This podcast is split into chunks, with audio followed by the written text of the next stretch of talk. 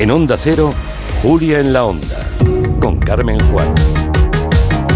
Con Francisco Polo, que es nuestro hombre del territorio tech, territorio tecnológico, que nos sumerge cada semana en el fascinante mundo de la tecnología en su sección. ¿Qué tal, Francisco Polo? Buenas tardes. Hola, Carmen. Pues genial. Encantado de estar aquí una vez más y con muchas ganas de compartir lo último en tecnología con todos nuestros oyentes. Te, se te nota el año nuevo, ¿eh? Estás, Vengo con energía, ¿no? Vienes con energía, con ganas, con ilusión, con alegría. Lo voy a decir. Feliz año nuevo. Vale, vale. Yo ya no voy a decir eso de que vamos a dejar de decirlo porque no voy a quedar fatal al final. No, no, no, está bien, está bien. Bueno, vamos a hacer un, repaso, vamos a hacer un, a cuadrar el balance casi o hacer pronósticos eh, y vaticinios que, eh, que también podría ajustarse esa definición a lo que vamos a hacer hoy con Francisco Polo, que nos va a contar las últimas novedades, las tendencias que hay en el sector tecnológico, que como va muy deprisa, muy deprisa, yo antes hacía la broma de que ya el chat GPT se nos va a quedar viejuno, porque con la eh, inteligencia artificial mejorada que se ve en el horizonte,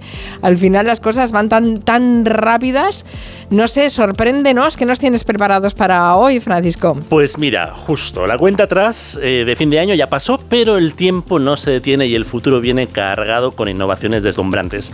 Hoy vamos a tener eh, programa especial, sin invitadas, pero eso no lo va a hacer menos interesante. Vamos a explorar las tendencias tecnológicas más impactantes para este 2024, desde avances en inteligencia artificial, como mencionabas, hasta una nueva revolución en el metaverso, pasando por la salud o el futuro de la economía con los, atención, clientes máquina.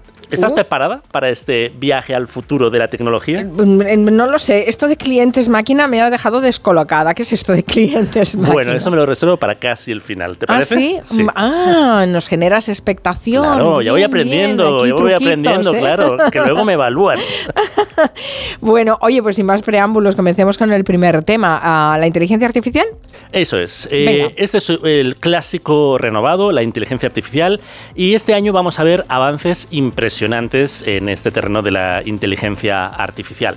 Eh, y, bueno, está en todas partes ya, la inteligencia artificial. Bueno, pues si tienes la sensación de que está en todas partes, lo vamos a ver todavía más, porque se va a integrar todavía más en nuestra vida cotidiana. Vamos a ver desde asistentes virtuales más inteligentes hasta sistemas de salud personalizados. La inteligencia artificial nos va a ayudar a tomar decisiones más informadas y va a facilitar nuestras tareas diarias. Al menos esa es la intención, esa, es la, idea. Otra cosa es que a lo mejor se vaya complicando, pero bueno, la intención es esa, siempre en positivo. Y el ejemplo es eh, que este 2024 va a ser el año del lanzamiento de la inteligencia artificial de Google, eh, Gemini o Gemini ah. en inglés. Este sistema promete ser más avanzado y más competente que todo lo que hemos visto hasta ahora. Por ejemplo, ChatGPT. Eh, Gemini no, no, va a ser cualquier cosa porque va a procesar texto, audio, imágenes y vídeo.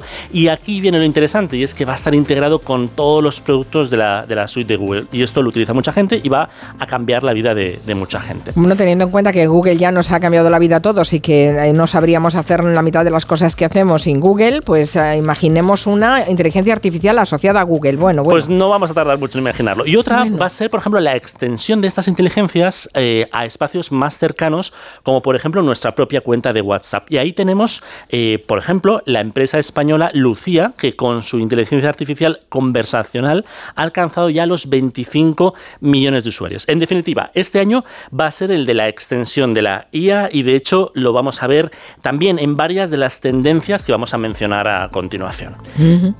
Esa sería, ese sería el avance. ¿Vamos a por la segunda? Eh, sí, espera un momento. Mira, hay una pregunta de J. Pedro García. A ver, eh, a ver si te pillo. pregunta para el hombre tech. ¿Qué es el Flipper Cero?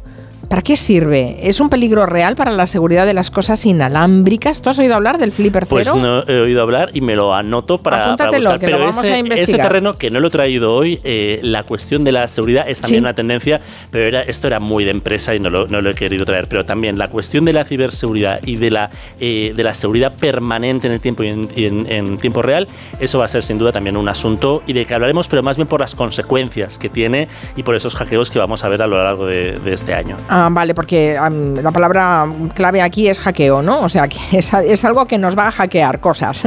Entiendo el flip. No eso, eso, no, eso tengo que mirar. vale, vale. Eh, bueno, en cualquier caso, eh, es evidente que vamos a hacer un territorio tech de la ciberseguridad, porque además es una de las grandes preocupaciones en relación a la, a la tecnología. Muy bien, vamos a hablar de otra tendencia. Hablabas de la salud, la salud eh, y la tecnología. Eso es. Vamos, vamos. Antes hemos contado un caso, no sé si lo has oído, de uno, además estudiantes en, en Cataluña que han diseñado un urinario inteligente que te hace el análisis de la lo de la micción imposible, lo he escuchado. Exacto, la micción imposible, que es posible ya. bueno, pues aquí vamos a hablar de otra cosa que también es posible ya y de la que veníamos hablando históricamente y en la ciencia, eh, y es eh, la posibilidad de reescribir literalmente el futuro de la medicina, que es la edición genética. Esto es algo que ya hemos ah. sabido, ¿no? Esa cuestión del CRISPR que ganó el premio Nobel. Bueno, pues en Estados Unidos acaban de aprobar la primera terapia de edición genética del mundo con esta tecnología. Es decir, que podemos estar eh, al borde de una transformación total en la industria, en la industria médica.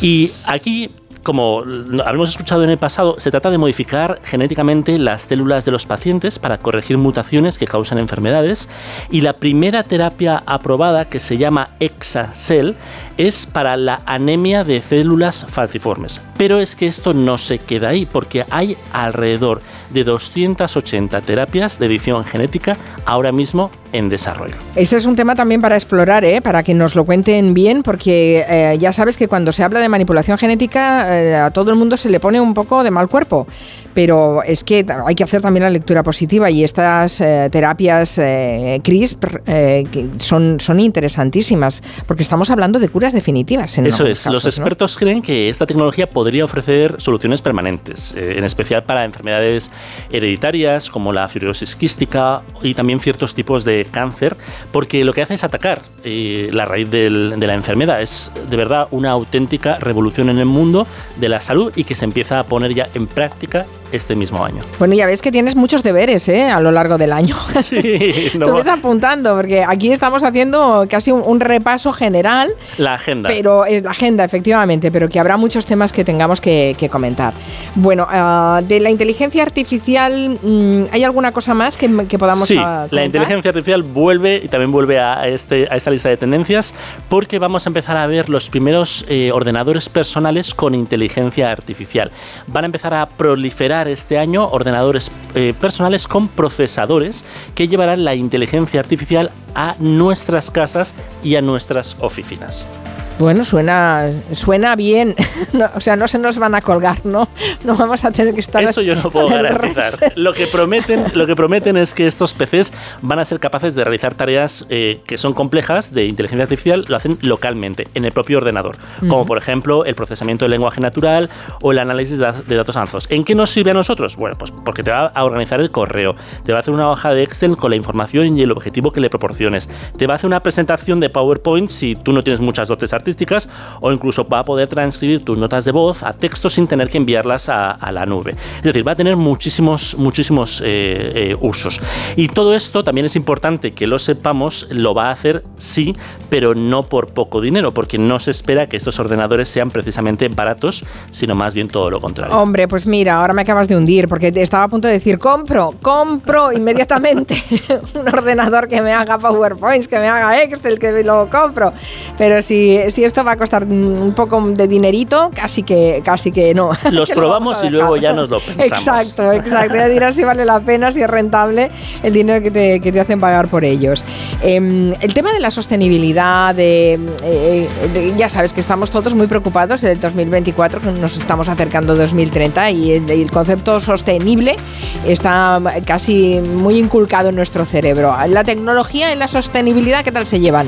Pues eh, van a tener que llevarse bien, porque la tecnología sostenible es ahora mismo más importante que nunca. Este año las empresas están centrando esfuerzos en minimizar su huella mm, ambiental. Eso es tremendamente importante. Bueno, eso es algo bueno.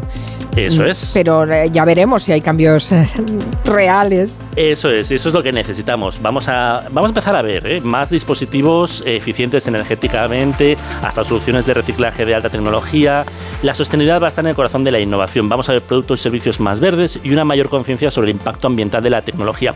Y sobre todo, este año se va a abrir un debate, que también podemos tener aquí en Territorio Tech, Mm. porque vamos a entrar de lleno en el debate sobre el impacto de la inteligencia artificial en el medio ambiente. Porque el debate, es, eh, el debate va a ser si es que utilizamos la inteligencia artificial para la sostenibilidad o si antes tenemos que abordar la propia sostenibilidad de la inteligencia artificial, porque se trata de una tecnología que necesita un uso intensivo de computadores y eso significa mucha energía para alimentarlos y mucha agua para enfriarlos. Me parece un tema fundamental, eh, Francisco Polo, pero absolutamente fundamental, porque cuántas veces no hemos hablado de la, de la cantidad, por ejemplo, los, los centros de datos, ¿no? Exacto. Necesitan una cantidad de energía y de agua y de agua brutal. sí. Y de eso no se habla cuando se habla de "Ah, vamos a crear un centro de datos aquí en no sé dónde. Pues Eh, de eso vamos a hablar aquí. También vamos Qué a hablar de bueno. la cantidad de, de litros de agua que se necesita para cada una de las peticiones a ChatGPT, ChatGPT, pero eso lo dejamos para próximas secciones. Ay, tú dices ChatGPT, ChatGPT, que queda sí. mes- más, más chachi. ChatGPT. Queda más chachi. Yo lo digo como- Eh, Yo digo chat GPT y ya está.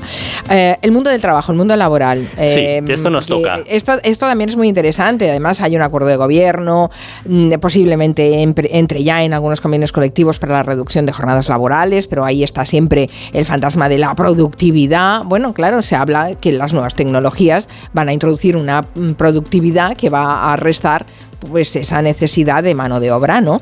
O al menos de tantas horas. No, no significa que nos dejen sin trabajo, pero a lo mejor podemos vivir mejor el trabajo, ¿no? Ojalá y, y también lo que vamos a poder hacer es trabajar mejor. O sea, uno de, las, de los impactos que ya se espera que llegue este año, por ejemplo, esto lo vi eh, hace unos años en una fábrica, es que en el mundo laboral la tendencia va a ser la fuerza de trabajo conectada y aumentada.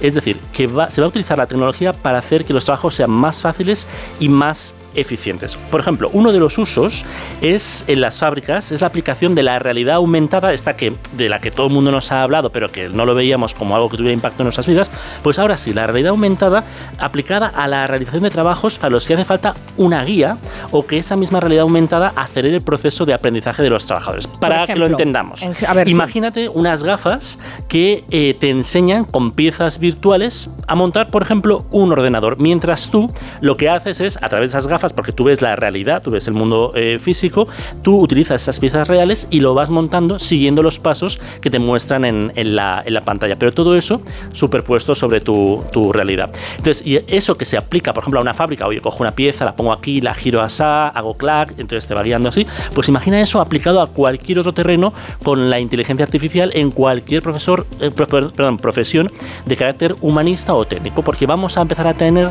un ayudante artificial que nos va a ayudar a hacer nuestro, nuestro trabajo. Bueno, mm, no me parece, no me parece mal, ¿eh? Sinceramente. No me a mí no me parece mal. yo esto lo encuentro muy, muy práctico y realmente te multiplica... Es un poco sobre seguro, ¿no? Eh, Si de forma virtual y con realidad aumentada te están diciendo, mira esta pieza aquí, esto así, pues no sé, Exacto, o parece por ejemplo, que no vayas a mirar- acertar. Claro, no tener que mirar dos pantallas, no tener que girarte, o sea, que lo vas viendo o sea, sobre la marcha. Eso está muy interesante. Lo vi una vez y realmente, eh, si este año se empieza a aplicar, puede, puede ayudar a, a mucha gente. Es que estamos a- hablando de todas estas cosas que el otro día recordaba que, eh, que muchos de nosotros nos acordamos del efecto 2000. Claro, estamos en 2024, han pasado ya muchos años y estamos hablando de un futuro que hace 20 años nos parecía que era de, eran distopías de películas. ¿Tú eres consciente que hay mucha gente que nos está escuchando que no sabe lo que es el efecto 2000?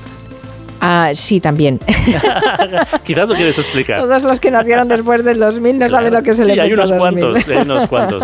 Pues en Oye. aquel año no, no- debatíamos sobre si los aparatos electrónicos iban a fallar masivamente simplemente porque no habían sido programados para tener una fecha de años superior al año 1999. Claro, ¿Qué iba a pasar? claro. ¿Se Sí, iba a sí, en efectivamente. 000 Lo acabas o- de, de- de explicar perfectamente. Pues sí, sí. Y que no pasó nada, ¿eh? No, no, y se hicieron incluso películas también Sí, catastrofistas sí, sí, con, sí. con esto, recordarás. Bueno, ya podemos hablar de lo que son los clientes máquina, Venga, que llevo va. todo el rato deseando saberlo. Te lo he guardado como la- para la penúltima. La Clientes guinda, máquina. ¿no? Mira, esto es una tendencia futurista y que a mí la verdad me ha llamado, es la que más me ha llamado la atención. Los clientes máquina. Porque este año vamos a ver máquinas actuando como consumidores. ¿Te lo imaginas? ¡Wow! No, no me lo imagino. Pues mira, piensa en máquinas que auto- automáticamente piden mantenimiento o repuestos cuando es eh, necesario o sistemas inteligentes de inventario que realizan pedidos por sí mismos. Para que nos entendamos, que tu nevera te haga la compra. ¿Cómo lo Oh, ves? Fantástico.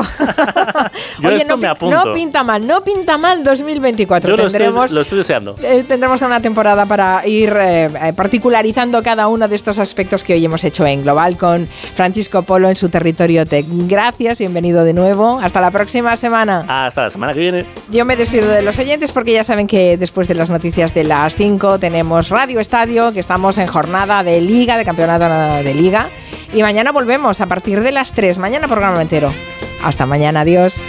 En Onda Cero, Julia en la Onda, con Carmen Juan.